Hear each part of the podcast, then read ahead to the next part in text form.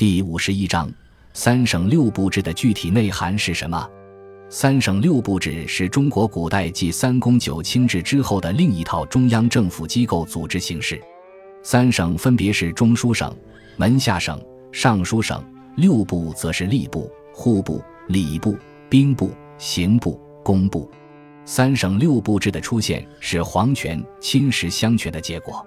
汉武帝时设尚书台，三国时期魏文帝曹丕又设另一个秘书机构中书省。以削弱尚书台权力。至晋，皇帝的侍从机构门下省也开始处理政务。至此，由皇帝的小臣组成的三省开始成为全国政务中枢。到隋朝，朝廷明令确立三省制度，三省成为正式的政府机构。三省长官共议国政，执宰相之职。至于六部，则是尚书省下设的六个具体部门。汉光武帝时，尚书台已开始分为三公曹、吏部曹、民曹、客曹、二千万曹、中都官曹等六曹尚书分曹办事。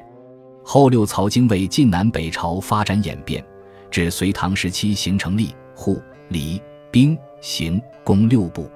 后世将三省六部制视作隋朝除科举制度之外的另一个重要制度贡献。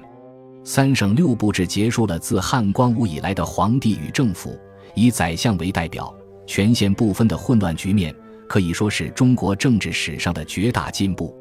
三省六部制虽然在唐代以后多有变化，但其基本骨架为后世历代中央政府所采用，尤其六部制度直至清末连名称都未曾变动。